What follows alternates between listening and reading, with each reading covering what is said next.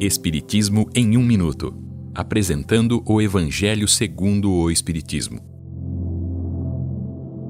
Capítulo 8.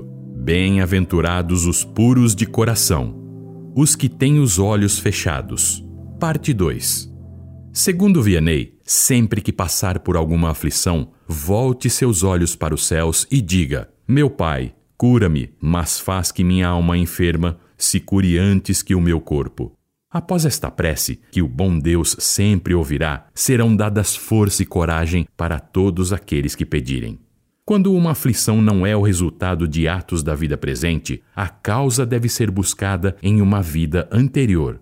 Se alguém passa por um sofrimento, este sofrimento pode ser o resultado de sua queda moral. Talvez por ter prejudicado alguém, ou em consequência do excesso de trabalho que impôs, ou ainda por maus tratos, etc.